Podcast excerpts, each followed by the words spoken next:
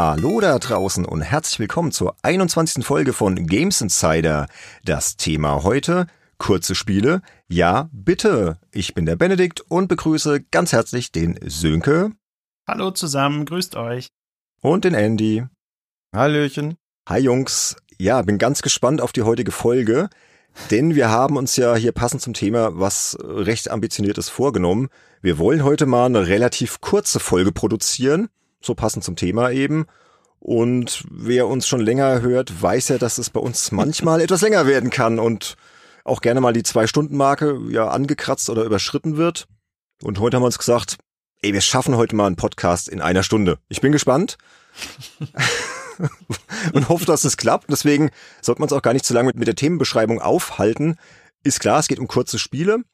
Und äh, ich würde sagen, wir gehen direkt ins Thema rein und reden jetzt mal darüber, warum wir überhaupt dieses Thema behandeln und warum es vielleicht wichtig ist, dass wir da mal drüber sprechen.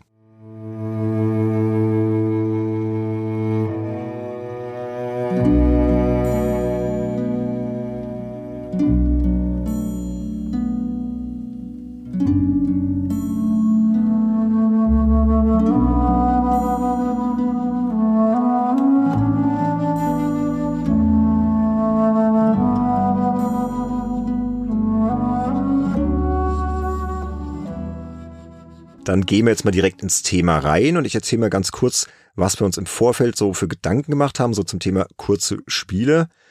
Das hat ja auch ein bisschen was mit dem Kapitalismus zu tun. Ihr denkt jetzt wahrscheinlich, was wie Kapitalismus? Ich erkläre es kurz.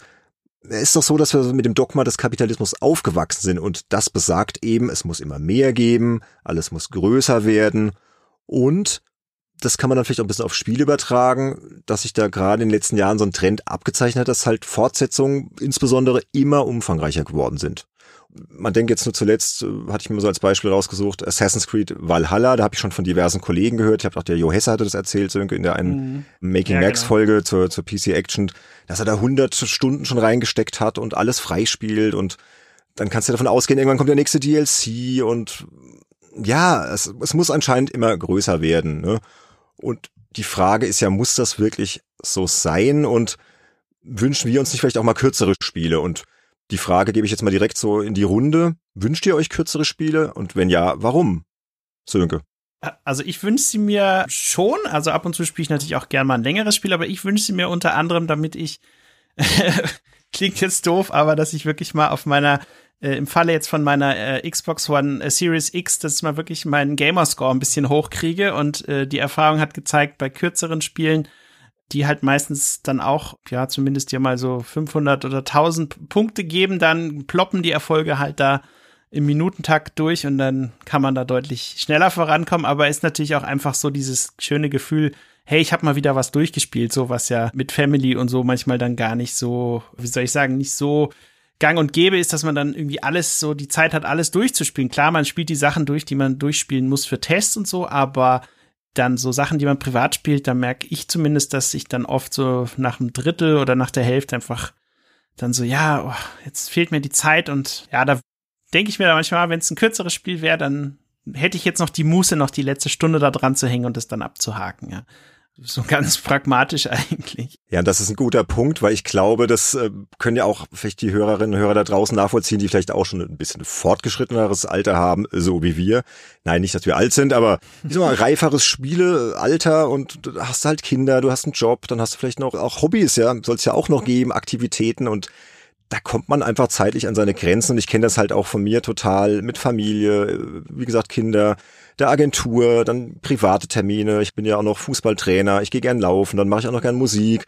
Dann gibt's da auch noch so ein ambitioniertes Podcast-Projekt namens Games Insider, habe ich gehört, und so weiter. Und dann sollst du dann halt irgendwie so ein, so ein neues Assassin's Creed durchspielen. Boah, dann denkst du, hey, das hat Minimum 50 Stunden Spielzeit, wahrscheinlich mehr das bremst dann schon meine Euphorie im Vorfeld und deswegen greife ich dann mittlerweile privat lieber zu kürzeren Spielen und ich traue mich schon gar nicht mehr so große Spiele anzufassen, obwohl ich richtig Lust drauf hätte. Also so ein kleines Dilemma und das ist so ein bisschen, glaube ich, auch hier ähm, eingeflossen in, in diese Idee der Folge und auch noch andere Sachen. Ich glaube, Andy hat das ja ein bisschen anders äh, gesehen, weil er hat ja keine Kinder, aber trotzdem wünscht er sich manchmal kürzere Spiele, Andy, ne? Ja, genau, weil mich lange Spiele mehr und mehr langweilen, je mehr Spiele ich gespielt habe, weil gerade lange Spiele von großen Firmen tendieren halt dazu, dass es irgendwo immer das Gleiche ist und dass sich halt dann zu viel wiederholt, dass es eben auch in die Länge gestreckt ist dadurch. Und kürzere Spiele kommen eher aus der Indie-Ecke und tendieren halt eher dazu, originell zu sein, kurz und knackig und ich bezeichne sowas dann immer als konzentrierten Spielspaß. Ja, aber gut, konzentrierter Spielspaß ist natürlich so ein Begriff, gibt's ja auch in langen Spielen. Also wir wollen jetzt hier, um das mal klarzustellen, lange Spiele nicht schlecht machen. Ja? Es gibt viele tolle lange Spiele und ich würde sie auch gerne alle spielen. Aber ich traue mich halt, wie gesagt, nicht. Also bei mir ist es irgendwie in den letzten Jahren immer so gelaufen, dass ich mir immer so ein Langzeitprojekt schnapp. Ja, war dann zum Beispiel vor ein paar Jahren Skyrim, dann war es The Witcher 3, wo ich immer noch nicht durch bin. Ja, ich schäme mich ja schon fast, das zu sagen, aber es ist halt so.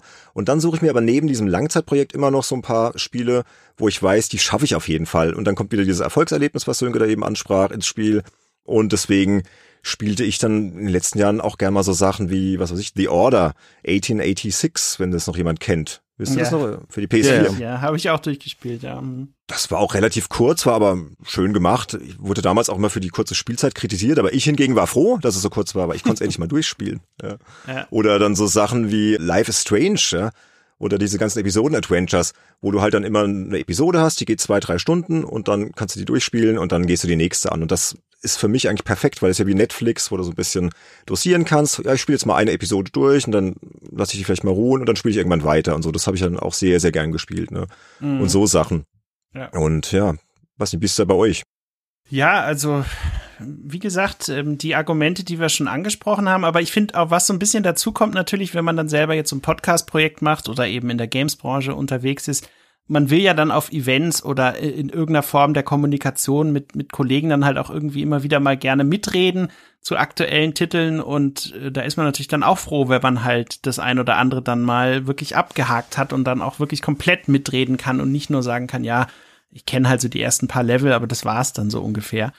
Und das ist ja bei kurzen Spielen dann ein positiver Effekt, dass du halt einfach weißt, wie das ganze Spiel abgelaufen ist und kannst dann überlegen, so, hey, was könnte da jetzt als nächstes kommen oder würde sich da mal ein Prequel eignen oder soll ich vielleicht nochmal komplett spielen, um die und die Sachen, die ich verpasst habe, mir zu holen. Und da gibt's ja auch Spiele, die das sehr schön machen, die dann einen roten Faden durchführen, aber wo du ganz oft links und rechts abbiegen kannst und noch viele tolle Sachen entdeckst, die du eben nicht entdecken musst, wenn du es durchspielen willst. Einfach mal nur ganz normal, ohne alles zu sehen. Also auch das kann ein Argument für kurze Spiele sein, finde ich, ja. Ja, das ist ein guter Punkt, weil die Frage ist ja, was ist denn ein kurzes Spiel? Ne? Ist ein kurzes Spiel fünf Minuten lang? Richtig. Da werden wir am Ende der Folge auch noch ein Beispiel haben. Oder ist ein kurzes Spiel fünf Stunden lang? Was ist überhaupt ein kurzes Spiel? Ne? Also das ist ja immer die Frage. Ne? Andy, vielleicht kannst du mal was dazu sagen. Ich glaube, du hast das nämlich vor der Folge schon so ein bisschen gesagt. Das kommt ja auch immer drauf an, was es für ein Spiel ist. Ne? Ja, genau. Ein schönes Beispiel ist eben The Last of Us Part 2. Das wird ja von vielen Leuten als zu lang bezeichnet. Jetzt guckt man sich mal so die Netto-Spielzeit an, das sind jetzt 25 Stunden. Jetzt für so ein Rollenspiel wäre das eine kurze Spielzeit.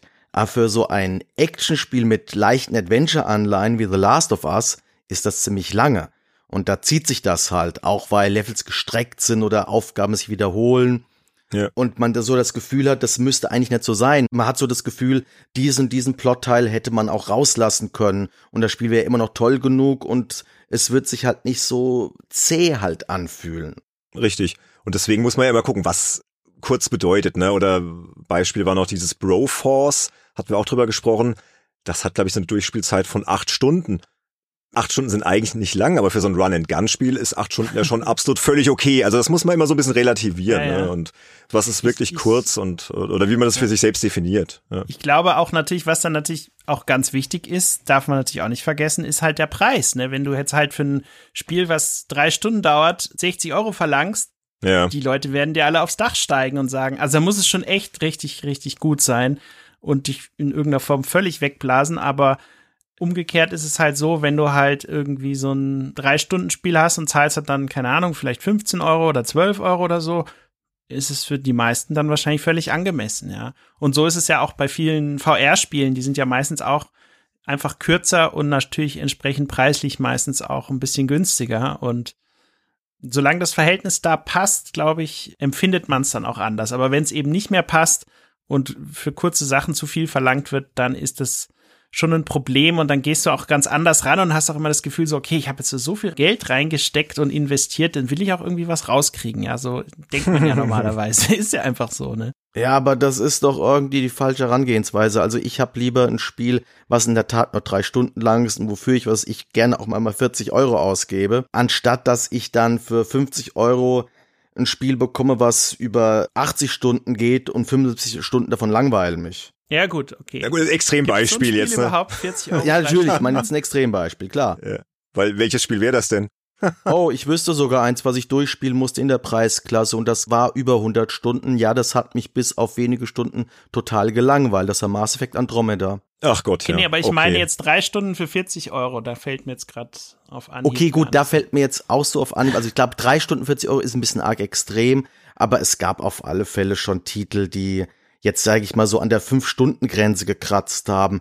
Zum Beispiel ähm, ist jetzt 30 Euro, glaube ich, wert gewesen oder 30 bis 40, weiß ich mir genau, Silence von der Daedalic. Das war ein relativ mhm. kurzes Adventure, gerade vielleicht zu den anderen Adventures, die sie gebracht haben, aber dafür halt auf Hochglanz poliert. Ja. Und das ist ja auch aufwendig für die Entwickler. Deswegen, ich finde, man muss das eben nicht immer nur an der Spielzeit und an dem, ja, den Wert daran bemessen. Ne? Es muss jetzt so und so viele Stunden haben und dann ist es das auch wert. Das muss jeder für sich selbst, ich, definieren, aber mhm.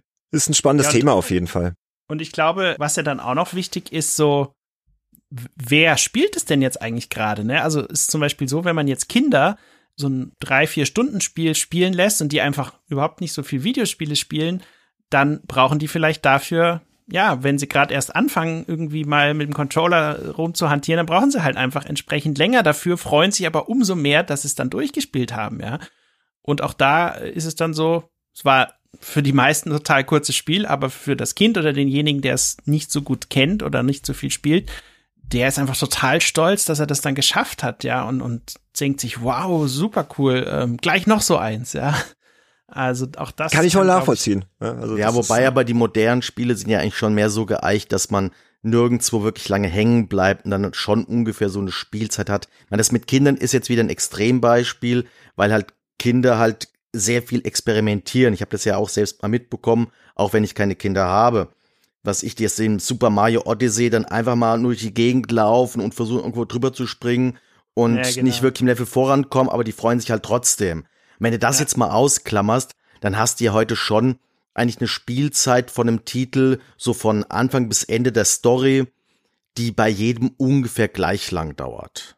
Hm. Das ist nicht vergleichbar mit den 90er Jahren, wo einer ein Spiel in vier Stunden durchgerobbt hat und der andere hat 20 Stunden dran gehängt, weil er halt nicht wusste, wie er das Spiel spielen sollte oder die Rätsel nicht verstanden hat oder ständig gestorben ist. Und 90er Jahre, Andy, ist ein gutes Stichwort.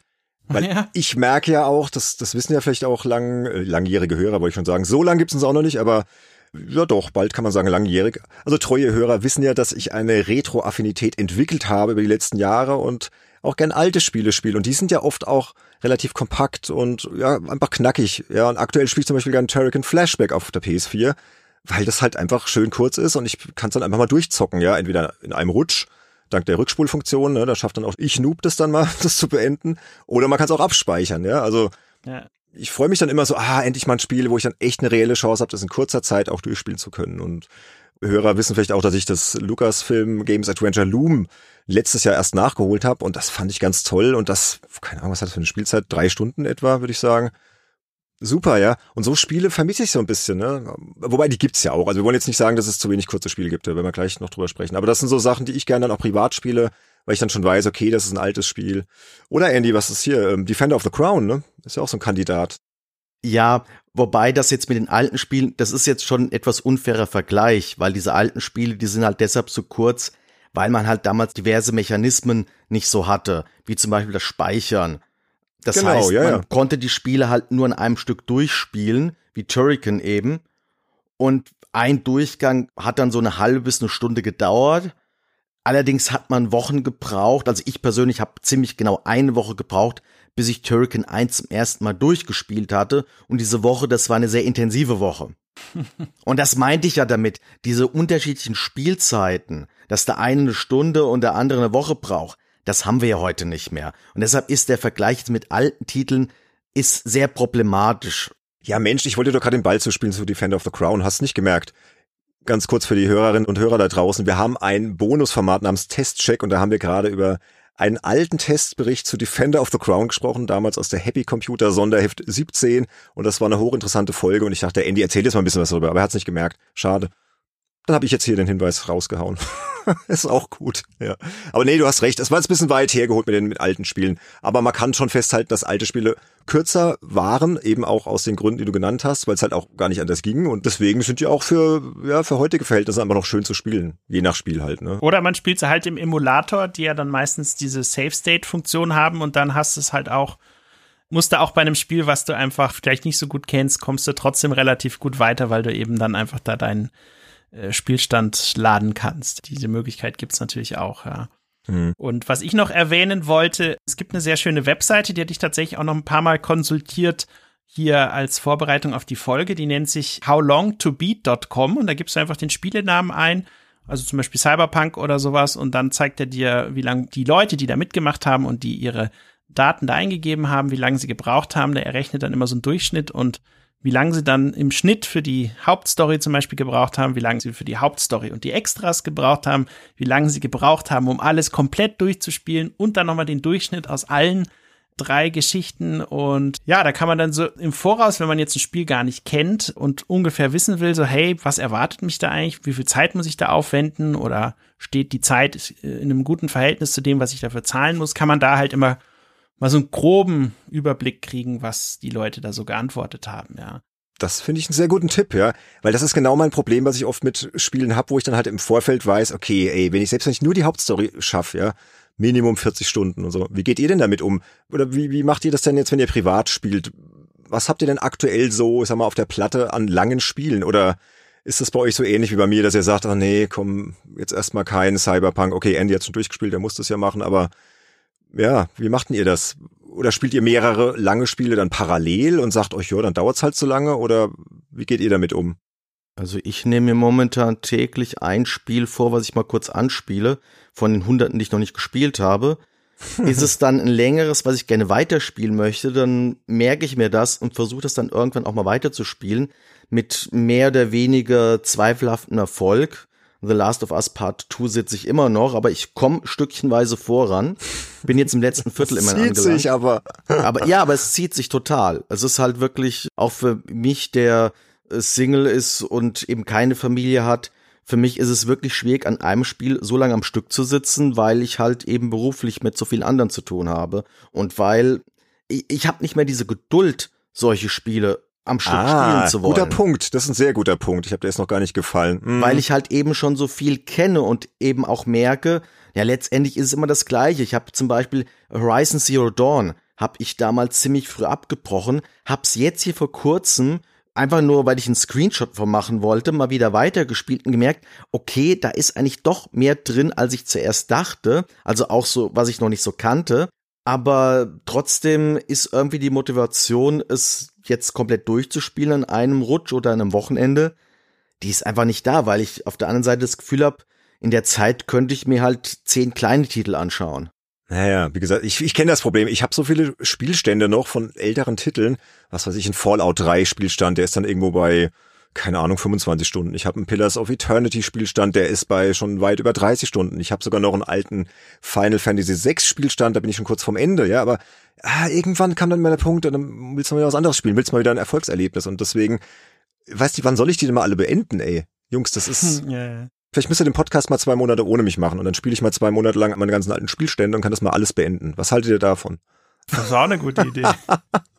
ich habe aus diesem Grunde, ich habe zum Beispiel noch nie Ocarina of Time beendet. Da habe ich auch einen Spielstand kurz vor Ende. Das habe ich damals durchgespielt. Da war ich ja noch jung und hatte keine Kinder.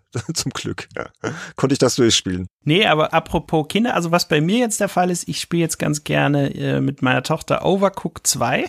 Und da sind wir auch schon echt fast durch jetzt mit, der, mit dem Hauptspiel. Und jetzt sind wir eigentlich so weit, dass wir sagen, okay, es hat uns jetzt echt so Spaß gemacht, dass wir jetzt das gerne irgendwie gucken wollen, wie können wir unser Spielerlebnis erweitern. Ja, also genau der umgekehrte Weg im Grunde genommen. Und sind jetzt so an dem Punkt angekommen, so, okay, jetzt haben wir mal angefangen mit dem Surf and Turf DLC, wo du dann halt so äh, halt so Strandburger machen musst und so weiter im Koop, ne? Dann der nächste Punkt ist so, hey, welche anderen äh, Familien mit Vätern, die gerne zocken und deren Kinder das auch spielen dürfen, hätten vielleicht Interesse, das immer online zu spielen. Und wie viel DLCs gibt's da eigentlich noch und was, was können die eigentlich alles? Lesen wir uns mal alles durch und dann überlegen wir mal, was wir dann da als nächstes kaufen und so. Also genau die andere Richtung im Grunde mhm. genommen. Spricht cool. natürlich sehr für den Titel. Ich habe jetzt auch gerade gesehen, da gibt's jetzt irgendwie dieses All You Can Eat, so ein ganz neuer Teil, der kommt. Sind wir natürlich jetzt total aufgeregt, so, hey, was passiert da jetzt so? Und jetzt spielen wir auch noch parallel ein anderes äh, Koop-Dingens, ähm, auch von Team 17 als Publisher, das nennt sich Moving Out, wo du dann so im Koop Umzüge machen musst, also sprich in Häuser Sachen raustragen zusammen und dann ist halt eine ganz witzige Physik-Engine und alles in Umzugslaster rein und auf Zeit und so. Ja, und da freuen wir uns einfach, dass es eben nicht so kurz ist. Also die, die einzelnen Partien sind sehr kurz, es sind meistens nur so drei bis fünf Minuten.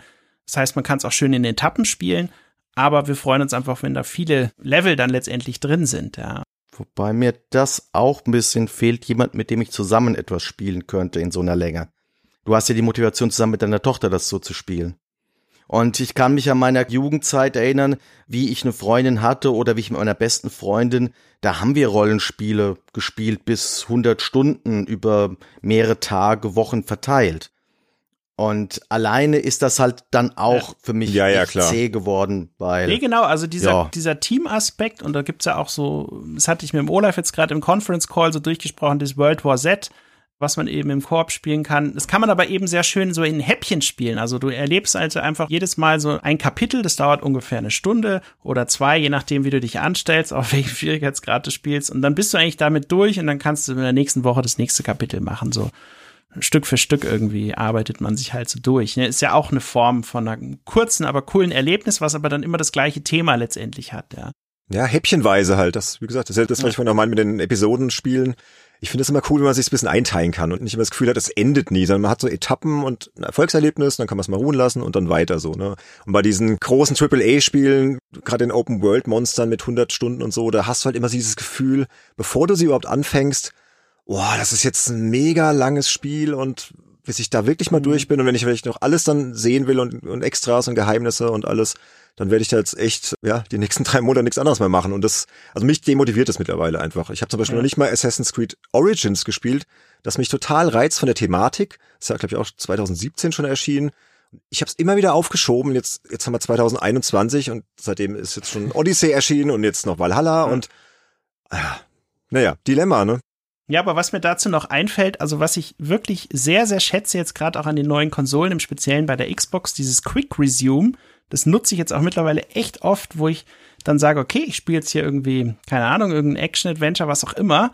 Und ja. in dem Moment gibt's Essen oder wir gehen spazieren oder Windeln wickeln oder was auch immer, völlig egal. Dann machst du einfach, machst du Pause, machst die Konsole aus damit die im Standby läuft und dann kommst du nach ein paar Tagen wieder und kannst genau an der Stelle nach Sekunden weiterspielen. Ist sowas von cool. Mhm, also das, das ist, ist irgendwie cool. so, da kannst du es dir auch in so Abschnitte einteilen, ohne dass du de facto eigentlich speichern musst, ja. Und das ist natürlich eine sehr feine Sache, hast halt diesen Standby-Stromverbrauch, aber davon abgesehen ist das auch was, was dabei helfen kann, so Titel dann letztendlich mal durchzukriegen, dass wir auch wirklich mitten in der Mission einfach ausmachen und dann an der Stelle, sofern es das unterstützt, dann wieder weitermachen ja, hängt ja irgendwie auch mit der Thematik zum gewissen Grad zusammen. Ja, hängt wohl auch alles so ein bisschen mit dem Alter zusammen, ne? Weil man halt einfach, ja. je älter man wird, desto mehr ist man eingebunden und, Zeit, ja. und hat dann einfach weniger Zeit. Und deswegen haben wir die Folge auch genannt, kurze Spiele, ja, bitte. Und ich würde sagen, gehen wir mal direkt in den Spieleblock der heutigen Folge. Der ist nämlich dicht getränkt und hat einiges zu bieten. Oh, der ist lang, ja.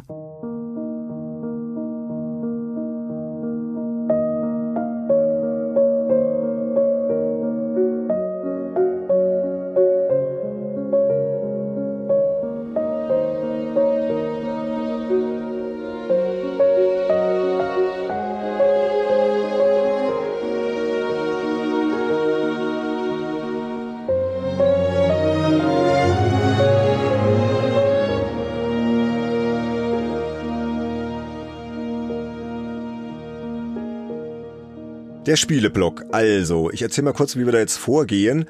Wir haben ja gleich noch zwei Beispiele, dass auch AAA-Produktionen kurz und gut sein können, kommen wir gleich drauf. aber ähm, wir haben uns gedacht, wir lassen in dieser Folge mal vor allem unsere treuesten Hörerinnen und Hörer zu Wort kommen. Das sind die sogenannten einflussreichen Insider und aufwärts. Da gibt's dann noch zwei Unterstützerklassen, Spendabler Insider und Super Insider. Und wir haben die mal gefragt auf Patreon und Steady, was denn so ihre Lieblings-Kurzzeit-Games sind und warum. Und da kamen überraschend viele und überraschend gute Beiträge. Also ich muss sagen, wir haben eine ganz tolle Hörerschaft, die sich echt gut ausdrücken kann und einen sehr guten Geschmack hat. Aber ich habe das ja vorher schon geahnt. Und deswegen haben wir dann so ein bisschen das Konzept der Folge umgeschmissen. Und im Prinzip ist es heute mal so eine ja, interaktive Hörerfolge. Also wir werden uns vor allem auf die, die Spiele unserer Hörer stürzen, haben aber dazu dann auch noch ein bisschen was zu sagen, haben das jetzt mal so ein bisschen aufbereitet. Und ich würde gerne nochmal an den Punkt von Andy anknüpfen. Er hat ja so ein bisschen an The Last of Us Part 2 rum kritisiert, ne? dass das halt für sein Genre, für ein Action-Adventure relativ lang ist und ein bisschen langatmig und zäh, dass man das auch kürzer machen kann. Und da gibt's aber auch Positivbeispiele und da hat der Sönke nämlich noch eins rausgekramt, Sönke, ne? Ja, genau. Also was mir da sehr positiv in Erinnerung geblieben ist, ist das Uncharted The Lost Legacy was von Naughty Dog ja am äh, 23. August 2017 kam das raus.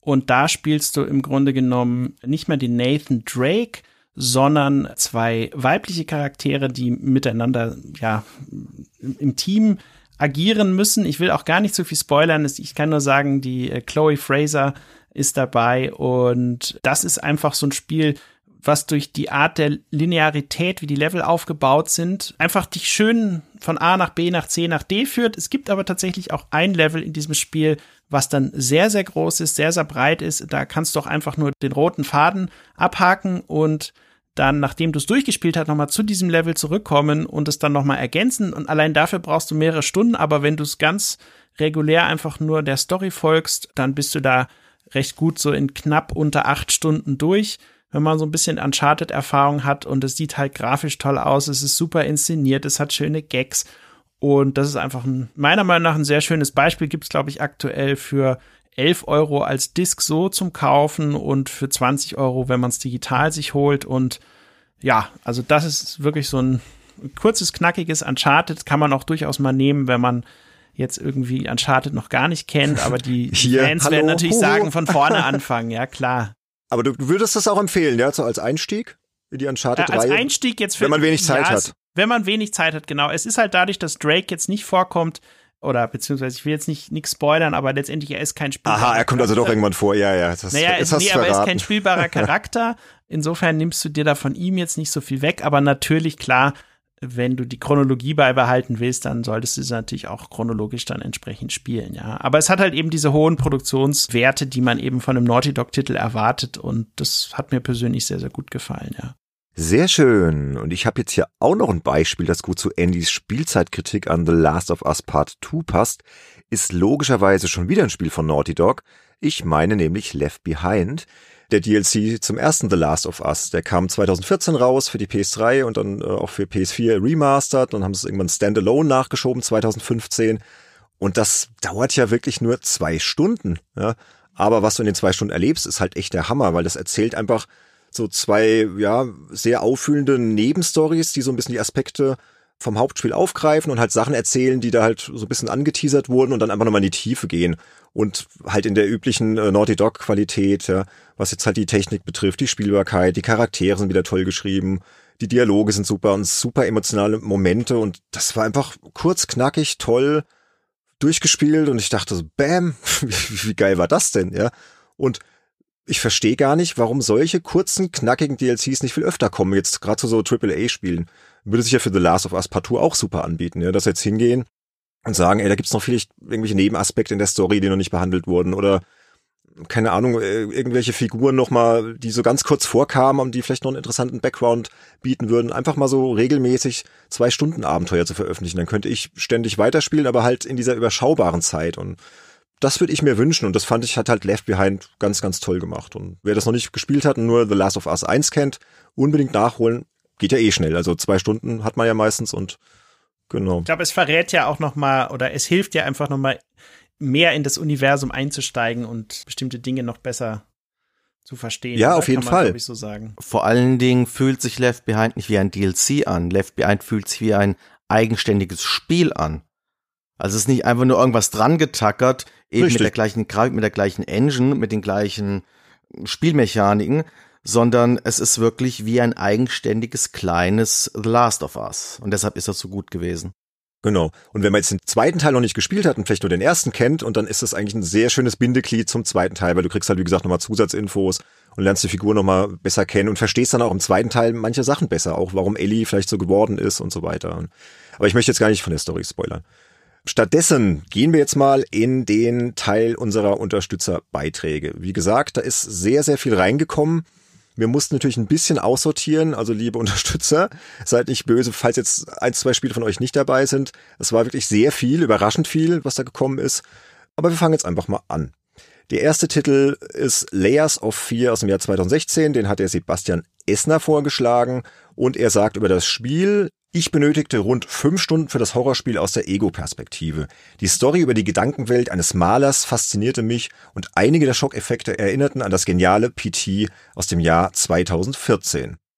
Vielleicht will der Andy was dazu sagen. Ich glaube, der hat das mal gespielt, ne? Nee, das habe ich nicht gespielt. Eines der wenigen, die ich nicht gespielt habe von den vielen Spielen, die heute genannt werden.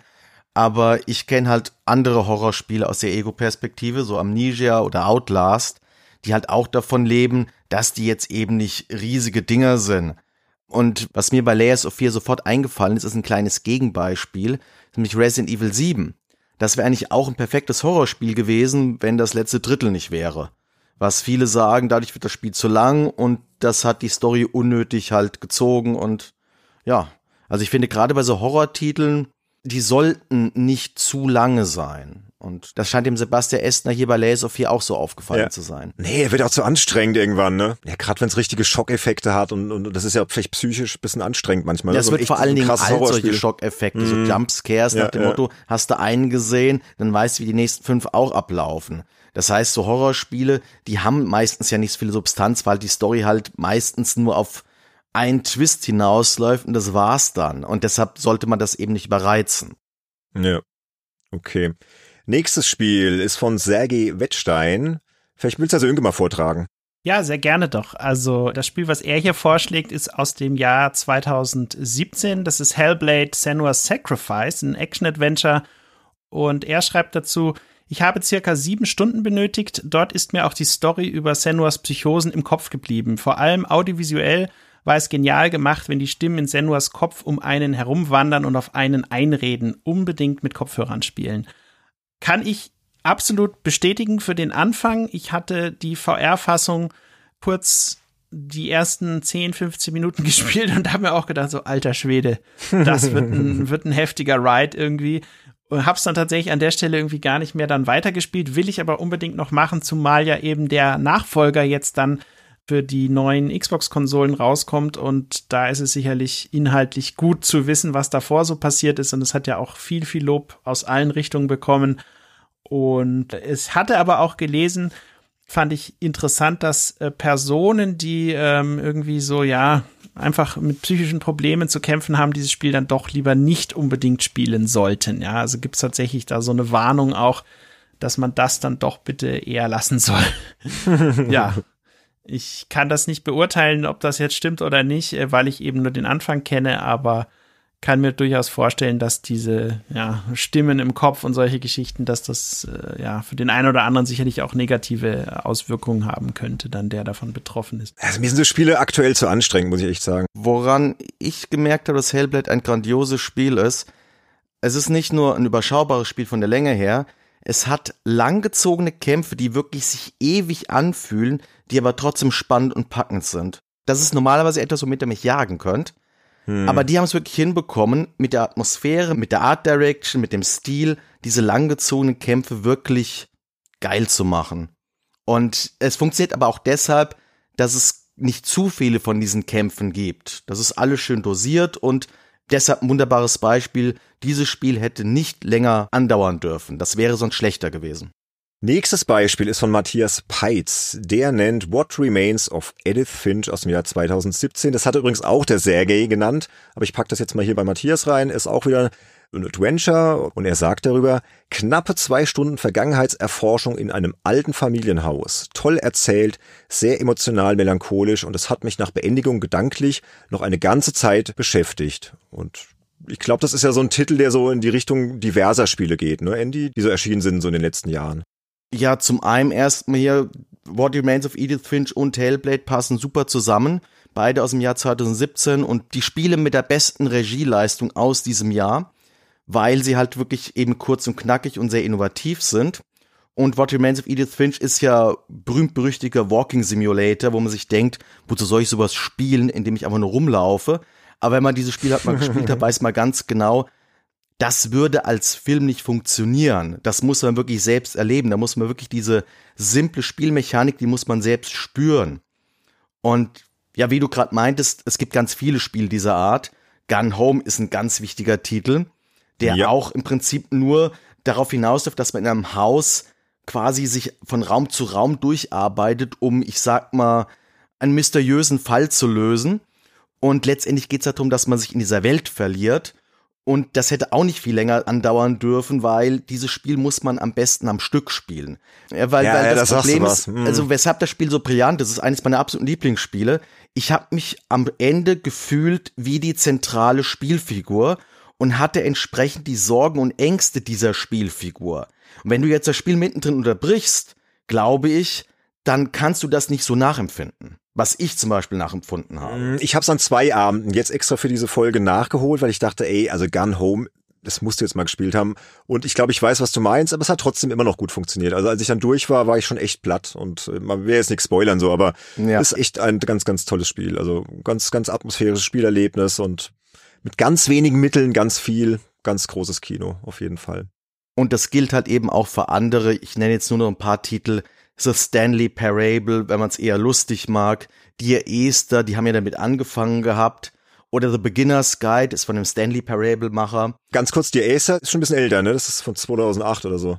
Ja, also 2008 war so eine Freeware-Mod, ich glaube für ich glaube für Half-Life 2, ich bin mir nicht ganz sicher. Und 2012 ist halt das Standalone-Produkt rausgekommen auf einer eigenen Engine, auch mit überarbeiteter Grafik. Also man sollte definitiv die 2012er Version spielen heute. Ja, was ich noch vergessen hatte, ich hatte den Unterstützern gesagt, komm, beschränkt euch bitte so auf Spiele ab 2010 aufwärts, dass wir so ein bisschen so wirklich aktuellere Sachen Ach so, okay. Nur das als, als Hintergrundinfo, aber sonst wäre wahrscheinlich die Aster bestimmt auch noch genannt worden. Ne? Genau, haben wir noch irgendwas vergessen, Walking Simulator mäßig, was man unbedingt kennen sollte? Also ich fand in dem Bereich noch ganz spannend, weil es eben auch so diese Grusel, Psycho, Horror-Geschichte, aber kurz dieses Transference von Ubisoft war jetzt nicht überragend, aber es war auf jeden Fall eine gute Gruselerfahrung, war auch nicht äh, zu, zu kompliziert und so. Also ist man ganz gut durchgekommen, aber es ist auch echt so ein Ding. Also man kann es ja auch nicht in VR spielen, aber man kann es eben auch in VR spielen und in VR, also da merkt man es nochmal ganz krass, diese Unterschiede, wie intensiver das ganze Spiel einfach durch die VR Anpassung wirkt. Und wenn man da noch nach was Kürzerem auf der Suche ist in dem Bereich, dann äh, ist das sicherlich auch recht interessant, ja. Ach Sönke, du und deine VR, ne? Ja. ist ja auch ein Thema für sich und auch ein gutes Thema bei Matthias Peitz wiederum. Ich leite mal geschickt über. Der hat nämlich noch Batman Arkham VR vorgeschlagen aus dem Jahr 2016. ist ja auch ein VR-Titel für PS4 und PC und er schreibt darüber, meine erste PlayStation 4 VR-Erfahrung in Klammern leider nur, knappe ein bis zwei Stunden unglaublich immersive Spielzeit mit mir selbst als dunklem Ritter, ein Augenöffner bezüglich der Möglichkeiten virtueller Realitäten. Ich hab's nicht gespielt in hm. VR, ihr wisst ja, ich bin nicht der große VR-Fan. Was sagst du dazu, Sönke? Stimmt das? Ja, also ich muss sagen, ich war tatsächlich im Falle von Batman Arkham VR, war ich dann doch enttäuscht, dass es so kurz ist. Also es hat mich persönlich gestört, einfach weil Rocksteady Studios, die das ja auch gemacht haben, ja, die haben halt so viele tolle Möglichkeiten aufgezeigt und dann war es plötzlich vorbei. Also eigentlich, wo es richtig geil wurde und du gemerkt hast, was alles geht, war es eigentlich schon wieder vorbei. Und das war echt so, boah, wie, wie, wieso hört es jetzt auf? Ja, also das, das hat mich echt aufgeregt. Und da hätte man, also wenn das irgendwie, keine Ahnung, vielleicht fünf, sechs Stunden gedauert hätte oder sowas, hätte ich das noch mal viel, viel besser gefunden. Aber klar, ich kann dem Matthias total zustimmen, was er da schreibt in dieser Zeit, wo du es eben erlebst, ist es eine sehr coole Erfahrung, vor allem wenn du VR vorher noch nicht kanntest. Und das war ja eine der ersten Erfahrungen. Und äh, was man da alles machen kann mit diesem Batarang werfen und auch wie die Charaktere an dich herankommen und du dann diese verschiedenen Größenunterschiede erlebst und solche Geschichten. und natürlich auch akustisch und so weiter und einfach selber. Man hat wirklich das Gefühl, man ist selber für eine kurze Zeit Batman und da würde ich mir wünschen. Batman. Entschuldigung, das, ich habe gerade äh, neulich erst Batman geschaut mit meinem Sohn. Ist noch so präsent. Ja. Genau, nee, aber wenn eine PSVR 2 rauskommt und ich glaube, sie wird vielleicht Ende nächsten Jahres oder spätestens 2023 dann kommen, dann würde ich mir echt so ein richtig schönes Batman VR-Spiel, 15 Stunden, so wie Half-Life Alyx, so in der Länge, das wäre geil. Gut, dann darfst du auch mal drüber erzählen im Podcast. Ja, auf jeden Fall. ja, also ich sehe das mit der Länge bei VR-Spielen ein bisschen kritischer, weil ich finde ja auch VR-Spiele total toll und kenne solche Adventure-Spielchen wie Form oder Red Matter am PC. Kann ich ja jedem empfehlen. Allerdings kenne ich auch sowas wie Asgard's Wrath, was ja ein Oculus-Titel ist. Ein richtig mhm. ausgewachsenes Rollenspiel. Super geile Spielmechanik, ein fantastisches Design. Aber es ist wirklich viel zu lange. Also ich weiß nicht, wie lange es ist, aber ich habe schon ein paar Stunden da dran gesessen, habe das Gefühl, okay, sowas will ich nicht am Stück spielen wie ein Skyrim oder wie ein Final Fantasy weil es eben VR ist. Es ist halt anstrengend irgendwo. Und da sieht man halt schon so ein bisschen so die Limitierung in der VR-Technologie, dass halt die halt wirklich für kurze Spiele ausgelegt sein müssen. Zumindest nach dem jetzigen Stand der Technik. Ja. Wie lang ist denn Sönke Astrobot Rescue Mission? Weil das war auch noch ein Titel, wo wir im Vorfeld gesagt haben, der sollte eigentlich auch noch genannt werden da in dem Zusammenhang mit VR. Genau, also Astrobot Rescue Mission ist für mich echt so ein, so ein Paradebeispiel für die ideale VR-Zeit, so um es einmal durchzuspielen. Vielleicht nicht unbedingt am Stück, das kann man auch sehr schön häppchenweise, so weltenweise irgendwie durchspielen. Und da bist du ungefähr so plus minus auch acht Stunden bei der Sache. Wenn du jetzt besonders Ach, gut so Runs bist, kannst du es auch schneller schaffen, ne? Aber das hat halt eben genau wie das Astros Playroom für die PS5 hat halt dieses diesen Aspekt so hey, du kannst halt einfach durch das Level durch ja, hüpfen und springen und was auch immer, aber du kannst eben auch die Level sehr sehr akribisch spielen, indem du wirklich dich darauf konzentrierst, alle Münzen zu sammeln und alle Gegner kaputt zu machen und all diese Dinge. Dafür brauchst du natürlich dann entsprechend deutlich länger und das skaliert halt in dem Bereich sehr schön. Und es ist einfach ein ganz fantastisches VR-Jump'n'Run, wo du aus der Draufsicht deine Figur siehst, aber du musst dich öfter auch mal im Kreis wirklich umdrehen, um zu gucken, was hinter dir passiert und neben dir passiert und trotzdem funktioniert es als Jump'n'Run super und die ganzen Effekte und so. Also ich würde mich echt freuen, wenn wir von Astro noch mehr sehen als jetzt die beiden Spiele, die es jetzt hier in den PS4 und PS5 gibt. Bestimmt, und, da kommt bestimmt immer irgendwann sehr zu was. empfehlen auf jeden Fall. Ja, ich fand Astros Playroom auch klasse übrigens in dem Zusammenhang, weil das einfach mal kurz, knackig, gut, toll die Fähigkeiten der PS5 und vor allem des Controllers demonstriert hat ja. und war auch eins der wenigen Spiele, die ich 2020 durchgespielt habe, eben weil es so kurz war. Gut, ich habe jetzt auch nicht alles gesammelt, bin einfach mal durchgerusht und tolles Spiel, ja. Aber haben wir auch im Podcast schon öfter drüber erzählt. Deswegen gehen wir jetzt zu einem Spiel, liebe Freunde. Das ist so, so ein bisschen der Dreh- und Angelpunkt dieser Folge, finde ich. Das ist nämlich Journey. Das wurde von unseren Unterstützern am meisten genannt und ich glaube auch nicht ohne Grund. Und wir fanden es auch alle selbst sehr schön und deswegen haben wir es auch aufs Episodencover gepackt. Und das haben insgesamt drei nette Menschen da draußen genannt, nämlich der Christian Rode, dann wieder der Matthias Peitz und der Falkner. Ich würde sagen, damit ich nicht immer vorlese, lese ich das erste vor, Sönkes zweite und Andys dritte. Sollen wir das so machen? Ja. Okay. Gut, dann lese ich jetzt mal Christians Kommentar vor. Also Journey, übrigens 2012 erschienen, ursprünglich für PS3, gibt's mittlerweile auch für PS4, PC und iOS. Und Christian schreibt, tolles Spiel für die PS3 habe ich selbst nie gespielt, weil ich keine PS3, PS4 hatte, aber einem Freund dabei zugesehen. Die Erinnerungen sind nicht mehr ganz frisch, aber es war eine faszinierende Reise durch eine riesige Wüste. Ich glaube, die Spieldauer lag bei circa drei Stunden. Next, please. Ja, genau. Also der Matthias Peitz schreibt, wurde von Christian bereits genannt und soll hiermit noch einmal unterstrichen werden. Sehr atmosphärischer, etwa zwei- bis dreistündiger Trip durch Wüsten und Schneegebiete abseits üblicher Designpfade. Besitzt eine sehr spezielle Magie, nicht zuletzt durch den ebenso ungewöhnlichen Multiplayer-Aspekt und festigte bei mir die bereits lange gewonnene Erkenntnis, dass Computerspiele Kunstwerke sein können. Die später erschienene Collectors Edition von Journey enthält übrigens unter anderem noch das bereits etwas ältere Flower von 2009, ebenfalls ein bemerkenswertes und wunderschönes Spiel, in dem man Wiesen zum Erblühen bringt. Genau, und am Schluss haben wir noch den Falconer, der setzt noch einen obendrauf, der sagt nämlich eine meiner großartigsten Videospielerfahrungen überhaupt. Nichts anderes als eine Reise von der Geburt bis zum Tod, mit allen Höhen und Tiefen. Das alles in circa drei Stunden gepackt. Und dann geht der Falconer auch nochmal auf das Flower ein und sagt dazu folgendes. Ein fantastisches, fast meditatives Erlebnis. Blütenstaub durch ein wunderschön gestaltete Welt steuern und sie wieder aufblühen zu lassen. Eine zweistündige Flucht ah. aus dem manchmal so hektischen Alltag. Schön vorgelesen, Andy. Und das ist ja auch eine wunderbare Überleitung zu anderen Spielen, die man jetzt hier zu dem Thema erwähnen kann, nämlich zu Spielen, die auch sehr von dem narrativen Leben, aber jetzt nicht direkt Walking-Simulatoren sind. Und auf Journey mhm. aufbauend, der Grafikdesigner hat ja dann dieses Abzug gemacht und vor einem Jahr kam The Passless heraus, wo ich sehr positiv überrascht war, weil Abzug war mir ein bisschen zu seicht vom Spielerischen, aber The Pathless, das ist wirklich wie grafisch so schön wie Journey, hat aber spielerisch deutlich mehr Tiefe und geht fast schon in die Richtung von einem anderen narrativen Spiel, was auch eigentlich kurz und knackig ist. Und das ist das berühmte Shadow of the Colossus. Was man hier auch locker erwähnen könnte, was jetzt zwar auch ein bisschen älter ist, aber was auch, glaube ich, unter zehn Stunden dauert und da ist kaum eine Minute verschwendet gewesen. Aber ist das noch kurz? Das kratzt ja dann schon wieder so zehn Stunden, finde ich dann schon wieder. Hm. Also ja gut, ich habe jetzt wirklich, ich habe jetzt wirklich sehr grob jetzt gesteckt. Also mehr als acht Stunden sind das jetzt nicht. Man, ja, okay. Du darfst ja auch nicht vergessen, du hast ja nur diese 16 Kolosse, die du bekämpfen musst in Shadow of the Colossus. Da ist halt wirklich nichts langgezogen.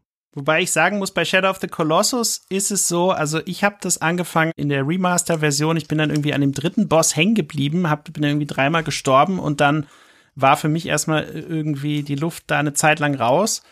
Und dann habe ich es nochmal versucht, dann bin ich nochmal zweimal gestorben und dann kam da irgendwie Frust auf und ich dachte mir, hey, so irgendwas machst du falsch, ja. Und mhm. hast du wahrscheinlich auch. Sonst genau, bist du ja nicht genau. oft gestorben. Und deswegen ist das halt irgendwie so ein Titel, wo ich ich weiß nicht, der Schwierigkeitsgrad ist auf jeden Fall deutlich höher, finde ich, als jetzt bei anderen Titeln, die wir jetzt hier schon genannt haben, ja. Nee, du hast den dritten Boss nicht richtig gespielt. Du musst dafür sorgen, dass sein Armbändchen aufplatzt. Ja, klar, das ist mir schon klar, dass ich den nicht richtig gespielt habe, aber es ist halt so ein Spiel, was irgendwie so dann das Gerät so entstocken dadurch, finde ich. Ja, ich glaube, es ist auch eher ein Sonderfall. Also jetzt beim Thema kurze Spiele. Es gibt halt, glaube ich, schon Titel, die, ja, ich weiß nicht, wenn die dann halt irgendwie mal so ein so einen Ausreißer im Schwierigkeitsgrad haben oder irgendwas, was du übersehen hast oder was auch immer, dann kann es natürlich schon sein, dass du da dann halt viel, viel länger brauchst, nur wegen einer blöden Stelle und der Rest läuft dann wieder total gut, ja. Gibt's ja auch ab und zu mal. Ja, und, und genau deshalb ist, glaube ich, meiner Meinung nach Journey so, ja, so, so ein super Beispiel für diese Folge für kurze Spiele, weil das hatte halt diesen Flow, ja. Da bleibst du halt nicht wirklich hängen. Es ist ja nicht schwierig oder so. Du musst ja abends mal ein Knöpfchen drücken und sonst, sonst flutschst du so durch diese wirklich traumhaft gestaltete Spielwelt und kannst es einfach genießen. Es ist eher so ein Erlebnis einfach, ne. Ich habe es jetzt auch extra für die Folge nochmal gespielt, um nochmal so die Erinnerungen aufzufrischen in der PS4-Version.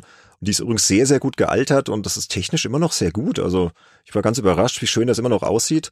Also wer Journey nicht kennt, das ist echt ein kurzes Spiel, das lohnt sich, das, das ist einfach toll gemacht und ich finde es so ein, so ein Paradebeispiel und deswegen wurde es jetzt hier auch so ein bisschen hervorgehoben, glaube ich. Genau. Machen wir mal weiter, denn das sind noch einige Spiele und wir haben ja gesagt, eine Stunde. Hm, das wird sportlich, Freunde. das wird sehr sportlich. Der nächste Titel ist Firewatch aus dem Jahr 2016, nennt der Christian Rode, auch wieder, ja, ist ein Walking Simulator, kann man sagen, ne? Adventure-Walking Simulator für PC, PS4, Xbox One und Switch erschienen und Christian sagt, habe ich auf der Xbox One in circa sechs Stunden durchgespielt, war mein erster Walking Simulator. Die Geschichte von Henry, dem Hauptprotagonisten, startet sehr traurig. Er arbeitet in einem Nationalpark und kommuniziert mit seiner Vorgesetzten per Funk. Atmosphäre top, die Gespräche sind sehr lustig. Ja, habe ich leider nicht gespielt, aber das ist einer der Titel, der steht bei mir gerade auf der Liste ganz oben, werde ich demnächst angehen. Der muss wirklich toll sein. Ich habe bisher echt nur Gutes von gehört, auch von Kollegen. Mhm. Und was mir in dem Zusammenhang noch auffiel, ist dieses, ähm, wie heißt das Ding, The Vanishing of Ethan Carter. Das ist doch auch eher kurz, oder? Von dem habe ich auch nur Gutes gehört. Habt ihr das mal gespielt? Das ist in der Tat ein schönes Spiel. Das hat einen riesigen Nachteil. Das ist quasi ein Walking-Simulator mit richtigen Adventure-Elementen, wo du so eine Art Kriminalfall lösen musst, indem du so Spuren rekonstruieren musst. Und dann mhm. gibt's mittendrin einen Teil, wo du in einer Mine rumläufst und dort haben die Idioten Jumpscares eingebaut, die überhaupt okay. nicht in diese Geschichte passen. Da muss man dann irgendwelche Geisterminenarbeitern aus dem Weg gehen. Hätte man komplett rauslassen können. Ich weiß bis heute nicht, was die geritten hat. Macht mir jetzt nicht so richtig Lust drauf. Ich hab aber grafisch so schön, ist das, aber genau, grafisch ist das wunderschön.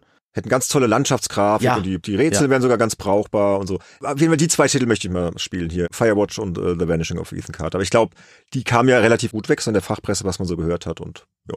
Mhm. sind zu Recht in unserer Liste. Und den nächsten Titel würde ich, glaube ich, direkt mal den Sönke weitergeben, weil da hast du, glaube ich, auch was zu, zu sagen, Sönke, ne?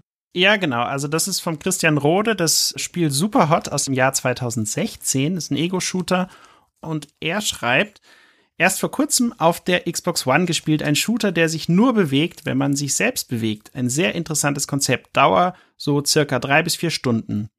Das Spiel gilt wohl auch als eines der besten VR-Spiele.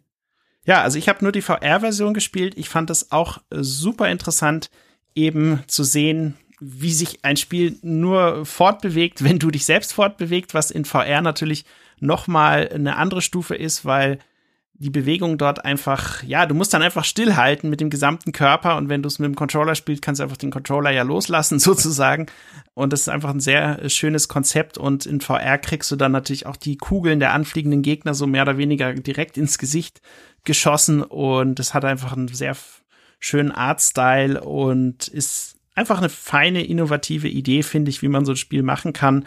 Und ja eben auch mit der genannten Spielzeit sehr knackig. Ist aber auch immer wieder so Szenen, wo du dann noch ein paar Mal versuchen musst, weil du es nicht gleich auf Anhieb schaffst. Aber es ist so ein, so ein guter Mix auf jeden Fall und einfach der Artstyle, glaube ich, ist so das auch das, das Spezielle, was, was viele, glaube ich, da sehr reingezogen hat, ja.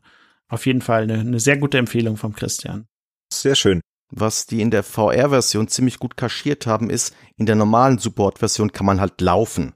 Also richtig sich bewegen, vorwärts, rückwärts zur Seite. Und in der VR-Version ist das halt nicht wirklich möglich, weil man halt eben VR spielt.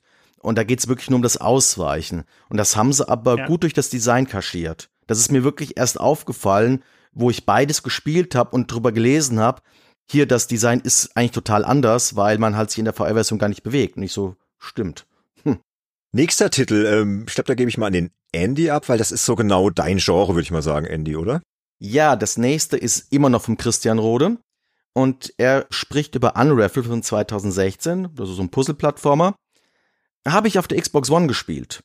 Bin mir nicht mehr ganz sicher, aber sechs bis acht Stunden müsste wohl auch hinkommen. Ein wahnsinnig schönes Jump'n'Run-Spiel. Wo hat man schon mal die Gelegenheit, an Wollknäuel zu spielen? Unravel 2 liegt noch auf meinem Pile of Shame. Ja, Unravel ist halt eben, wie er schon sagte, ist halt ein Jump'n'Run-Spiel mit Puzzle-Elementen. Und das ist deshalb so ein bisschen mein Genre. Also Unravel sieht wirklich wunder wunderschön aus, hat eine sehr geile Art Direction.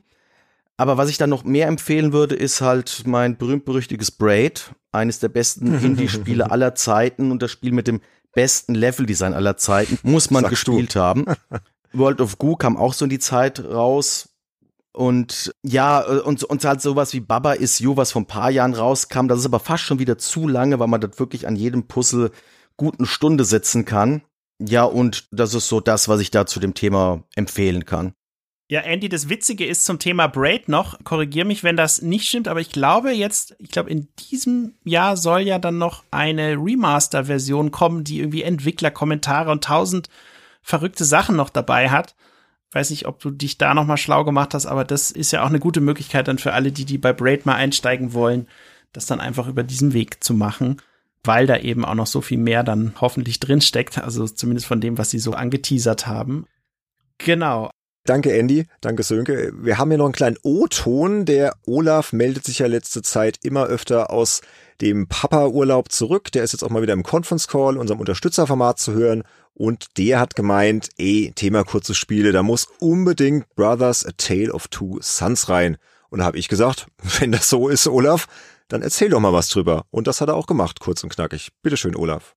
Ja, liebe Leute, wenn wir hier an der Stelle über kurze Spiele sprechen, dann möchte ich natürlich über Brothers A Tale of Two Sons sprechen. Entwickelt wurde das Spiel damals von Starbreeze unter der Führung von Joseph Fares. Heutzutage kennt man ihn vor allem bei Hazelight oder von Hazelight und eben beispielsweise A Way Out. Hier ist die Prämisse ein bisschen anders. Es ist ein innovatives Spielprinzip und vor allem auch eine traurige Hintergrundgeschichte. Also es geht um zwei Brüder, die ziehen aus, um Medizin für ihren todkranken Vater zu finden, müssen dafür auf die Spitze eines Berges klettern. Und man könnte jetzt meinen, zwei Brüder, das ist doch ein Koop-Spiel. Nein, es ist ganz anders. Man spielt beide Brüder gleichzeitig. Mit der linken Hälfte, also mit dem linken Analogstick, äh, steuert man den großen Bruder, mit der rechten den kleinen. Und man denkt, das funktioniert gar nicht, aber es funktioniert tatsächlich sehr, sehr gut. Das Spielprinzip ansonsten ist relativ einfach gehalten. Hier ein bisschen Klettern, da ein bisschen springen, nicht so wirklich kompliziert. Und tatsächlich ist es so, dass diese Steuerung und dann eben auch die Geschichte wirklich Hand in Hand gehen. Und ich möchte niemanden spoilern, wie es am Ende ausgeht, aber es ist absolut herzzerreißend. Und ich kann mich bis heute noch dran erinnern, wie ich die letzten Minuten vor dem Bildschirm gesessen habe und wirklich einen Kloß im Hals hatte. Es ist ein tolles Spiel, dauert nur so drei bis vier Stunden, aber absolut lohnenswert. Tolle Geschichte, tolles Storytelling, auch mit Hilfe der Gameplay-Mechanik, die dahinter steckt und der Steuerung. Also, wer Brothers A Tale of Two Sons noch nicht gespielt hat, von mir bekommt ihr mehr als einen Segen, nämlich eine riesengroße Empfehlung dafür. Und damit zurück an die Jungs. Dankeschön, Olaf. So, was haben wir noch als nächstes? In dem Zusammenhang hatten wir uns irgendwie noch Little Nightmares 2 notiert, Zönke. Ja, genau. Das ist ja ein Titel, der gerade jetzt erst am 11. Februar erschienen ist. So ein Puzzle-Plattformer mit Gruselelementen, PS4, PS5, PC, Xbox One, Series X und S, Switch, Stadia. Also ganze Bandbreite. Und da ist halt auch das Schöne, im Grunde genommen, man hat so seine sechs bis sieben Stunden, je nachdem, wie gut man äh, mit den Plattformern so unterwegs ist. Und in der Zeit finde ich, erlebt man ein sehr, sehr schönes, vor allem auch grafisch schönes, spielerisch abwechslungsreiches äh, Gruselerlebnis. Jetzt auch nicht so richtig krasser Horror, sondern eher so Grusel. Sollte man am besten abends mit Kopfhörern spielen und dann mal jemanden bitten, in den Raum reinzukommen und dann wird man schon merken, wie man sich da auch erschrecken kann. Also fand ich ziemlich gelungen, wobei ich auch sagen muss, gegen Ende waren dann doch noch diverse Fragen offen und es riecht doch förmlich nach einem dritten Teil oder es gibt da ja auch interessante Theorien, was das Spiel jetzt, ob das jetzt ein Sequel oder ein Prequel ist, aber mehr will ich da jetzt auch gar nicht mehr zu sagen. Das reicht ja auch, weil wir haben ja hier ein ambitioniertes Ziel uns Richtig. gesteckt und deswegen werde ich das Tempo der Folge jetzt mal etwas erhöhen. Nächster Titel ist von Marcel Häseler und zwar ein Spiel namens Far Lone Sales, ein 2D Action Adventure für PC, PS4, Xbox One, Switch, Android und iOS. Marcel schreibt darüber. Ein kleines, aber feines, melancholisches Sidescrolling-Adventure des Schweizer Entwicklers Okomotive, in dem man an Bord eines dampfbetriebenen Segel-Wüstenschiff-Hybriden einen ausgetrockneten Ozean durchquert. Das Ende hat mich sehr berührt, ich will es hier aber nicht spoilern, das sehr viel Raum für Interpretation lässt, wie ich finde. Hab ich nicht gespielt. Wer kann da was zu sagen? Also ich hab's durchgespielt. Das ist ein wundervolles Spiel, was sehr von der Präsentation lebt und gleichzeitig eine sehr interessante Spielmechanik hat. Also kann man sich auch geben, wenn man eben gerade eher auf so innovative Spiele steht, die man nicht schon zu hundertfach vorher gesehen hat. Klingt total spannend. Ich habe ja gesagt, unsere Hörer haben einen echt guten Geschmack. Da kommen lauter interessante Titel. Das wird jetzt auch mit der Zeit, finde ich, noch ein bisschen abgefahren, weil wir hatten jetzt so ein bisschen so Best-of kurze Spiele und so. Nächstes Spiel, sagte mir vorher auch nichts, das ist A Short Hike aus dem Jahr 2019, ein Indie-Adventure für PC und Switch erschienen, hat der Marcel Häsler vorgeschlagen mal wieder. Und der schreibt darüber, ein Ein-Mann-Projekt in der Unity Engine von Adam Robinson New mit, in Klammern, optionalem Nintendo DS-Look, in dem ein gelangweiltes Vogelmädchen namens Claire den Berg ihres Urlaubsgebiets erklimmt, um Handyempfang zu haben. Okay, geile Idee, oder? Total geil. Die zentrale Aufgabe nice. kann man sicherlich in relativ kurzer Zeit meistern, aber darum geht es im Spiel nicht. Stattdessen kann man sich wunderbar frei in der mit vielen liebenswerten an Animal Crossing erinnerten NPCs bevölkerten Spielwelt verlieren. Nebenaufgaben nachgehen und einfach nur entspannt rumlaufen, klettern und fliegen. Ein Micro Breath of the Wild für zwischendurch. Sehr schön geschrieben, Marcel. Ja, finde ich auch. Da ist so ein Spielejournalist an ihm verloren gegangen. Ah, so, so ein bisschen. Aber ist es wirklich so kurz, frage ich mich jetzt so, wenn ich Micro Breath of the Wild schon höre und mir überlege, wie lang das ist. Na, mal gucken, aber sehr schöner Tipp auf jeden Fall. Ja, es wirkt so ein bisschen, es wirkt so ein bisschen wie so ein Adventure halt, wie so, ich will nicht sagen wie ein Point-and-Click-Adventure, aber es geht mir in diese Richtung. Das heißt, Breath of the Wild ist ja ein ausgewachsenes Actionspiel mit Rollenspielelementen und habt ihr nicht alles gesehen. Und äh, ja, das ist halt eben eine schön kleine, kompakte Spielwelt, die halt einerseits übersichtlich ist, aber andererseits sehr viel Details zum Entdecken halt liefert. Und das ist das, was er halt damit meint. Okay.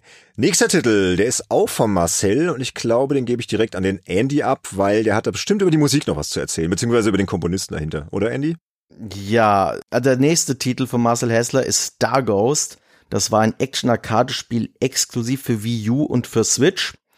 Dieses kleine Spiel wollte ich schon lange mal gewürdigt sehen. Entwickelt von Squarehead Studios, exklusiv für die Wii U, mittlerweile auch für Switch erhältlich, das auf den ersten Blick ein klassischer Side-Scrolling-Shooter im Stil von Katakis ist. Aber mit dem Twist, dass man hier mit nur zwei Tasten steuert. Das Raumschiff fliegt und schießt von selbst, mittels Knopfdruck steuert man nur die Aufwärtsbewegung, lässt man den Button los, fällt das Schiff wieder. Mit dem linken Stick bremst man und korrigiert ein wenig die Schussrichtung. Das war's. Dabei sammelt man temporäre und permanente Upgrades und weicht Feinden und Hindernissen aus. Aufgrund seiner ursprünglichen Wii U-Exklusivität ist es natürlich nicht sonderlich bekannt, aber ich habe mit diesem fordernden Kleinod mehr Zeit verbracht, als ich zugeben möchte. Und die Musik stammt von niemand anderem als Rare Legend David Wise. Ja, lieber Marcel, du hast es geschafft. Du hast ein Spiel ausgesucht, von dem ich noch nie was gehört habe. Und das Herzlichen hat was zu heißen. das hat wirklich was zu heißen. Ja, ja. Ich kannte das überhaupt nicht. David Weiss, ja, der ist halt bekannt durch die Donkey Kong Country Soundtracks oder Yoko Laile, etwas moderner. Ich hatte mal zwischendurch mal was mitbekommen, dass der irgendwelche kleineren Indie-Projekte mitgestaltet hat. Wenn ich es auch richtig verstanden habe, dieses Star Ghost ist auch von ehemaligen Leuten von Retro Studios dann entstanden. Und was ich persönlich ein bisschen schade finde, das Spiel ist anscheinend nicht mehr erhältlich. Ah, du hast also direkt geschaut und wolltest es ja kaufen, ne? Gibst du? Ja, ich war wirklich dann interessiert. ja, habe ich mir schon gedacht. Und okay. man kann es aber nicht mehr kaufen. Die eShop-Seite ist noch da, aber es gibt keinen Preis mehr, steht nur noch, ist in ihrem Land nicht mehr erhältlich. Es klingt so ein bisschen wie eine Mischung aus dem Shoot'em Up und Flappy Bird übrigens, was er so erzählt. Ach Gott, Flappy ja, Bird, ja, ja, ich erinnere mich. Ja, ja, das ist da auf jeden Fall erfolgreich verdrängt. In der Mechanik drin mhm. scheinbar. Schöner Tipp auf jeden Fall. Vielleicht kommt man ja doch noch irgendwie dran. Kann man ja mal gucken, vielleicht findet ja jemand raus und kann es mal Bescheid geben. Oder dem Andy dann irgendwie schreiben. Genau. Nächster Titel ist von Sebastian Hamers, Slay the Spire aus dem Jahr 2017, ein Denk- und Ratespiel. Und Sebastian schreibt darüber. Als passionierter Brettspieler hat mir Slay the Spire sofort gut gefallen. Inzwischen habe ich zwar schon bei allen Charakteren sämtliche Extras freigespielt, aber ich mag es immer noch sehr. Ich habe nun gehört, dass es da demnächst tatsächlich eine analoge Umsetzung geben soll. Die werde ich mir mit Sicherheit einmal ganz genau ansehen. Freue mich schon drauf. Danke Sebastian für diesen schönen Tipp da wir alle nicht so die großen Brettspieler sind, äh, gehen wir zum nächsten Spiel. Das ist nämlich hochinteressant. Gebe ich mal den Andy ab, weil der hat das nämlich damals gespielt, gell Andy? Ja, ich habe es gespielt. Und zwar hat uns das der Fabian Polken empfohlen. Und zwar heißt das Spiel Moirai. Das ist so eine Art Indie-Adventure für einen PC und er schreibt dazu folgendes. Dieses extrem kurze, experimentelle Indie-Game hat mich aufgrund des innovativen Endes fasziniert. Leider wurde es von Hackern kaputt gemacht. Dazu zur Erklärung, das ist ein mehr oder weniger ein Flash-Spiel gewesen. Das heißt, man konnte das nur im Browser spielen. Und das ist so ein, so ein 3D-Rollenspiel-Adventure gewesen aus der Ego-Perspektive, wo man eigentlich rumläuft und in der Geschichte nachgehen muss. Man begegnet eben anderen Charakteren und interagiert mit denen. Und kann dann entscheiden, ob man die zum Beispiel töten will oder nicht töten will. Und die Pointe, die kann ich jetzt leider verraten, weil das Spiel existiert leider nicht mehr. Ja, hau man raus, hat, komm. Man hat dort mit Charakteren interagiert, die andere Spieler waren, die das Spiel vor einem gespielt ah. haben. Und man hat dann quasi eben selbst dann eben Dinge getan, ohne zu wissen, dass man mit einem realen Charakter interagiert. Und der nächste hat dann eben dann mit einem selbst interagiert. Und das war halt diese Pointe. Und das muss irgendwie zerstört worden sein, dass dort Leute irgendwelche Obszönitäten in dieses Spiel reingehackt haben, weshalb dann der Entwickler das Spiel von der Webseite runtergenommen hat. Und deshalb ist es nicht mehr spielbar. Sehr schade, weil das klang ja mal hochinteressant, ne? Und vor allem fünf bis zehn Minuten, hey, perfekt. mal Mittagspause, zack. Ja, spannend, spannender Tipp. Danke Fabian und schade, dass man es nicht mehr spielen kann. Das letzte Spiel ist vom Falconer und zwar ein Titel namens Coffee Talk. Das ist aus dem Jahr 2020. Das ist wohl eine Visual Novel, was ich so recherchiert habe. Der Falconer schreibt darüber. In einem alternativen Seattle als Barista im eigenen Coffeeshop mit den Gästen plauschen, ihren Gesprächen lauschen und Heißgetränke brühen. Herrlich wohlige Atmosphäre, auch durch die tolle Geräusch- und Soundkulisse. So schön wie ein gutes Buch lesen. Das klingt ja mal sehr entspannt. Ja, da fand ich es interessant. Also ich habe Coffee Talk selbst noch nicht gespielt, aber dass es ein Visual Novel ist, was kurz sein soll. Weil normalerweise sind Visual Novels, gerade die aus Japan kommen, die dauern ewig und drei Tage. Und in dem Zusammenhang ist mir noch ein anderer Titel eingefallen, der da in diese Richtung reinpasst, und das ist The Red Strings Club. Was von den God Will Be Watching Machern ist, was ich ja in der letzten Folge über persönliche Lieblinge erwähnt hatte. Ja, Folge 19 war das, für alle, die es Genau. noch nicht gehört haben, genau. Ja, spannend, Leute, was es da alles gibt. Und ich glaube, wir haben ja echt nur in der Oberfläche gekratzt. Aber ist so aber ein wie? guter Querschnitt und es gibt noch viel mehr. Also deswegen, ich glaube, wenn man wirklich auf der Suche nach kurzen Spielen ist, die gute Unterhaltung bieten, die aus verschiedenen Genres was bieten, man findet da was. Und ich habe auch in die Shownotes einige Artikel gepackt, einige Videos. Könnt ihr euch auch nochmal ein paar Anregungen holen und könnt natürlich hier die Folge einfach hören und auch nebenher ein bisschen schauen, ja, das wird mich interessieren oder das und dann einfach mal anschauen. Und ich glaube, da findet man auf jeden Fall Spiele, mit denen man sich auch mal wieder schnelle Erfolgserlebnisse holen kann oder die einfach, ja, mal ein bisschen Abwechslung bieten in verschiedenen Genres und so ein bisschen weg von diesem AAA-Einheitsbrei, nenne ich ihn mal. Aber wir haben auch da ja ein paar ganz coole Beispiele genannt, die es sich zu spielen lohnt.